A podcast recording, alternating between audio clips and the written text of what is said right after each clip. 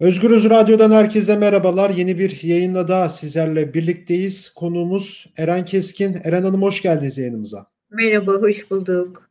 Evet, organize suç örgütü lideri Sedat Peker yayınladığı videolarla e, gündem belirlemeye devam ediyor. Daha doğrusu itirafları, iddiaları, tanıklığı e, bir şekilde e, geç yani sırf bugüne ait değil 90'larda da yapmış olduğu tanıklıklar e, günümüzde de birçok e, konunun konuşulmasına da sebep oluyor. Onlardan bir tanesi de aslında o 7. videoda malum videoda bahsettiği e, 90'lardaki cinayetlerle ilgiliydi. Kürt iş evet. insanlarının öldürülmesiyle ilgiliydi. E, gazeteci e, Kutlu Adalı'nın öldürülmesiyle ilgiliydi. Şimdi birçok iddia var. E, bunları konuşacağız Eren Hanım'la birlikte. E, çok sık tabii 90'lar günümüz kıyaslaması da yapılıyor. Biraz da bunu konuşacağız. Ya ilk önce şuradan başlayalım e, Eren Hanım. Şimdi bu videoları siz de izlediniz ve şunu da unuttum. Şunu da eklemek istiyorum. Bu videoların yayınlandığı günde e, İstinaf Mahkemesi Ankara 1. Ağır Ceza Mahkemesi'nin Ankara JITEM davasında arasındaki eski İçişleri Bakanı Mehmet Ağar'ın da bulunduğu sanıklar hakkındaki beraat kararını da bozdu. Bu karar aslında 5 Nisan'da alınmıştı ama o gün e, avukatlara tebliğ edildi. Hem bu kararın da ne anlama geldiğini konuşacağız. Yani Eren Hanım siz bu yaşananları izliyorsunuz. Yani ne düşünüyorsunuz bu kadar e, açıklamalardan sonra? Evet. Yani Sedat Peker'in yaptığı açıklamalar bizim için çok yeni şeyler değil. E, çünkü biz bunları zaten yıllardır dile getiriyoruz. Gerek Kürt iş adamlarının öldürülmesi, gerekse Kutlu Adalı cinayeti çok yakın tanıklarıyız. Yani o ailelerin yaşadıklarının çok yakın tanıklarıyız. Biz bir kısmının avukatıyım. Örneğin Kutlu Adalı'nın eşi İlkay Hanım yıllarca bunun mücadelesini verdi. Yıllarca Arkasında Korkut Eken'in, Mehmet Ağar'ın olduğunu biz yıllarca söyledik. Ama maalesef ki bu cezasızlık politikasından o davada nasibini aldı. Kürt iş adamlarıyla ilgili olan gerçekler yıllardır zaten biliniyor. Yani ben mesela e, Behçet Can Türk öldürüldüğünde onun avukatı olan Medet Serhat ki bizim abimizdi Medet abi hepimizin hocasıydı. Medet abi bu, o, o gün daha söylemişti kimlerin olduğunu arkasında ve ardından Medet Serhat da öldürüldü. Yani bizden çok iyi biliyoruz zaten. Çok yakın yaşadık. Şimdi biz 90'larda insan hakları mücadelesi veren herkes için Mehmet Ağar, Korkut Eken, e, Tansu Çiller bunlar çok bilinen isimler. Bugün yaşanan şu. Ben şuna üzülüyorum. Yani biz yıllardır bu acıları yakından yaşayan insanlarla iç içeyiz. Bizim arkadaşlarımız da öldürüldü. Biz en yakın arkadaşlarımızın otopsilerine girdik. Biz Medet Serhat'ın otopsisine ağlıya ağlıya girdiğimiz günü hatırlıyorum. Bir kurşun eksik yazılmasın diye.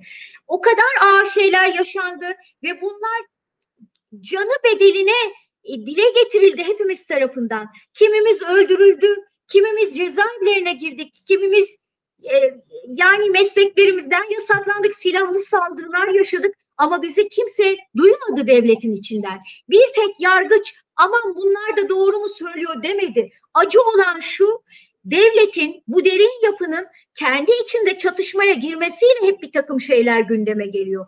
Bana göre acı olan bu. Yani biz yıllardır kendimizi parçaladık. Sedat Peker'in bugün söylediklerini söylemek, anlatabilmek için. Ama bugün ne var? Bugün artık 90'larda olmayan bir şey var. 90'larda sosyal medya yoktu. Biz özellikle Kürdistan'da yaşayan tüm olayları insan hakları savunucular olarak belgeleyip e, raporladığımızda ve kamuoyuna açıkladığımızda küçücük bir gazete haberi oluyordu ancak. İşte muhalif gazeteler vardı birkaç tane onlar yazıyorlardı ama şimdi sosyal medya diye bir şey var. Bakın bugün İçişleri Bakanı buna cevap vermek zorunda kalıyorsa sosyal medya sayesinde. Çünkü bilgi artık anında dünyaya ulaşıyor. Bugün Sedat Peker'in videoları yani rekorlar kırıyor, izlenme rekorları evet. kırıyor. O nedenle artık hiçbir şeyin üstü örtülemez. Ee, bize bize biz hep yapıyoruz ama gerçekten kendilerini muhalefet olarak tanımlayanlara şimdi büyük bir görev düşüyor. Evet belki de evet o çok önemli bir şey. Peki oraya da geleceğim ama şimdi bu istinafın verdiği karar da çok önemli. Yani ya bu, bu ne anlama geliyor? Ee, şimdi 5 Nisan'da alınmış, şimdiden tebliğ edilmiş. Yani burada gerçekten bir adalet çıkabilir mi? Ben e, Türkiye'nin, e, Türkiye Cumhuriyeti Devleti'nin kendi ittihatçı geçmişiyle yüzleşmeye başlama kararlılığını göstermeden hiçbir şeyden adalet beklemiyorum. Ha küçük küçük adımlar olabilir. Yani bilmiyorum yani bir zamanlar mesela Ergenekon davası açılmıştı. Herkes umut bağlamıştı. En azından aileler bir umutlanmışlardı. Ne oldu? Yine sulandırıldı, üstü örtüldü. Bir de yargıladıkları insanlara e, tazminatlar ödediler özür dileyip. Yani onun için Türkiye'de yargı bu AKP ile de ilgili değil. Türkiye'de yargı her zaman bağımlıydı. Militarizme bağımlıydı. Biz bundan şikayet ediyorduk. Daha sonra işte e, tek parti, tek adam dönemine geçildi. Ona bağlı oldu. Ama yargı her zaman bağımlı. Bakın biz diyoruz ki yani Sedat Peker bu kadar açıklama yaptı. Bir tane savcı çıkıp bir şey soruşturma başlatamaz mı? Başlatamaz. Çünkü bakın Covid-19 tedbirleriyle ilgili bir savcı çıktı açıklama yaptı değil mi? Covid-19 evet. yani devletin temeli filan temelini sarsacak bir konu filan değil. Bir hastalıkla ilgili. Ne oldu? İki ay meslekten uzaklaştırıldı. Bir açıklama daha yaparsa meslekten ihraç edilir. Yani bir günde mahkemeler görevden alındılar bu coğrafyada. O nedenle korkuyorlar. Yani 12 Eylül'de bakın 12 Eylül darbesini yapanları sorgulayan bir savcı çıkmıştı. Savcı Sacit Kayasu. Adamın bütün mesleki hayatını bitirdiler. O nedenle korkuyor. Savcılar, hakimler korkuyorlar. Ben mesela yargıla, beni yargılayan hakime şey demiştim. Biz sizden daha özgürüz. Gerçekten hiç olmazsa biz düşündüklerimizi söylüyoruz. Ceza alıyoruz ama biz özgürce söylüyoruz. Bedelini göze alarak. Ama siz hiçbir bedel göze alamadığınız için doğru bir yargılama yapmıyorsunuz. Gerçekten böyle. Biz onlardan daha özgürüz. Dilerim bir tane bir savcı çıkar da görürüz ama çok inancım yok benim. Ya evet. Ha, bu kararın bozulması, bu evet. karar bozulduysa arkasında mutlaka devletin içindeki kanatlardan birinin desteği vardır. Mutlaka vardır. Ha bundan evet. sonra göreceğiz. Çünkü devletin devlet de tek bir kanattan oluşmuyor. NATO'cular var, Avrasyacılar var. Ne bileyim işte bu e, tetikçi kanadı oluşturan kesim var. Bilmiyoruz ki. Göreceğiz. Yani e, kapalı bir sistem olduğu için göreceğiz. Evet aslında daha önceki yaptığımız röportajlarda Yektan Türk Yılmaz'la konuşmuştuk. O da şey demişti yani burada devlet içi bir iç savaş söz konusu demişti. Evet.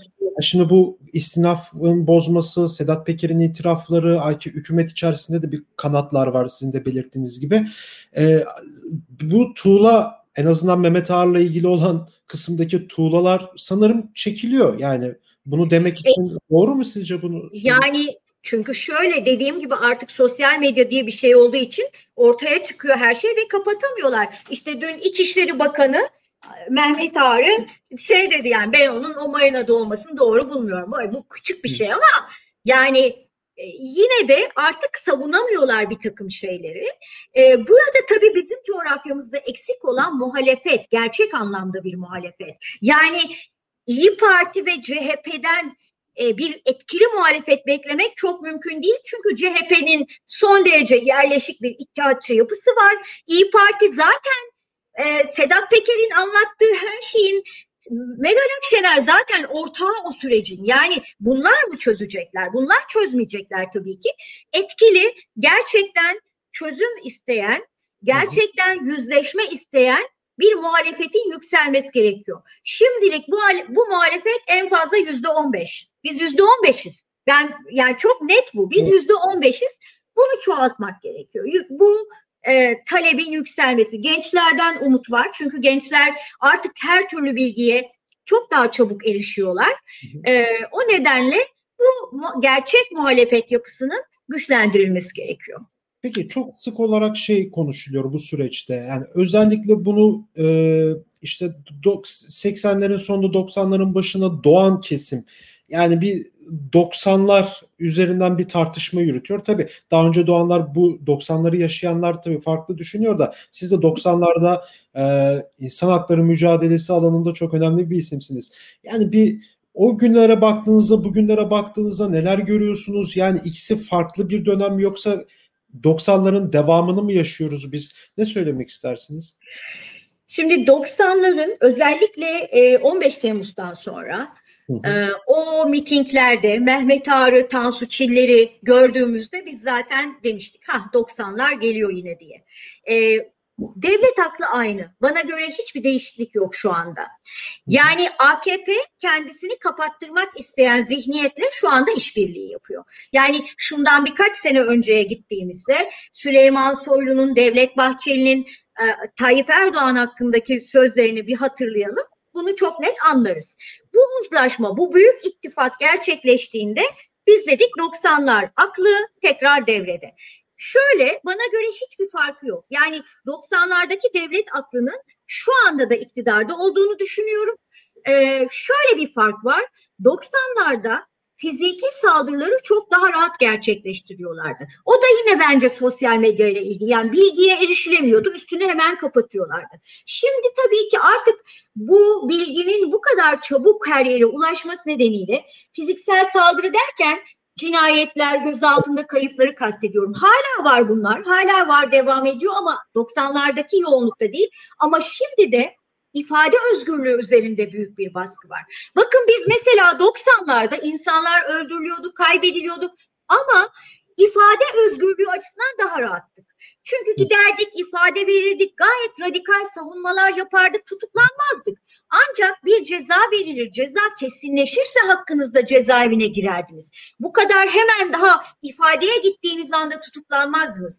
Şimdi o eski fiziki saldırıların yerini tutuklama e, almış. O geçti yerine. Yani hemen sizi tutukluyorlar. Bakın bugün gerçekten muhalefet yapan insanların bir kısmı cezaevinde, bir kısmı cezaevine girmek üzere, büyük bir kısmı adli kontrollü, bir kısmı da yurt dışına gitmek zorunda kaldı. Yani hepimiz aslında rehine durumunda yaşıyoruz. Burada yani Türkiye ve Kürdistan'da yaşamaya devam edenler rehine olarak yaşıyoruz. Yarın cezaevine girebilirim endişesiyle sizi yaşatıyorlar. Yani böyle durum bu.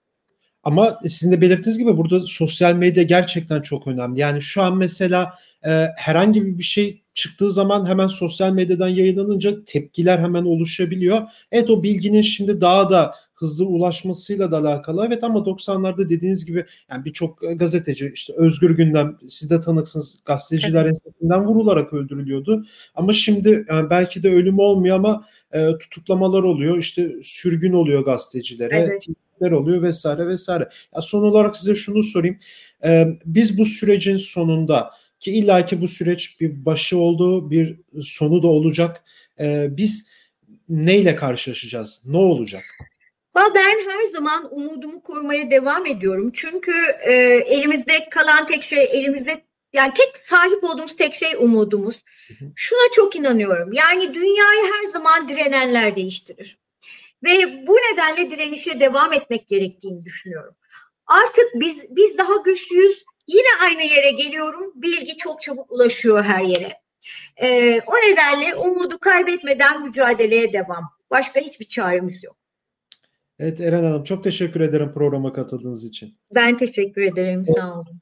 Ee, Avukat Eren Keskin'le birlikteydik. Ee, İstinaf'ın Mehmet Ağar'ın aralarında bulunduğu e, JITEM davasındaki ilgili beraat kararını e, Eren Hanım hem Özgürüz Radyo'ya değerlendirdi. Çok sık yapılan bu 90'lar benzetmesini e, Özgürüz Radyo aracılığıyla e, Eren Keskin'le konuştuk. E, tabii ki de bu sürecin sonunda ne olacak? E, bu sorulara da yanıt aradık. Bugün e, başka bir programda görüşmek dileğiyle şimdilik hoşçakalın.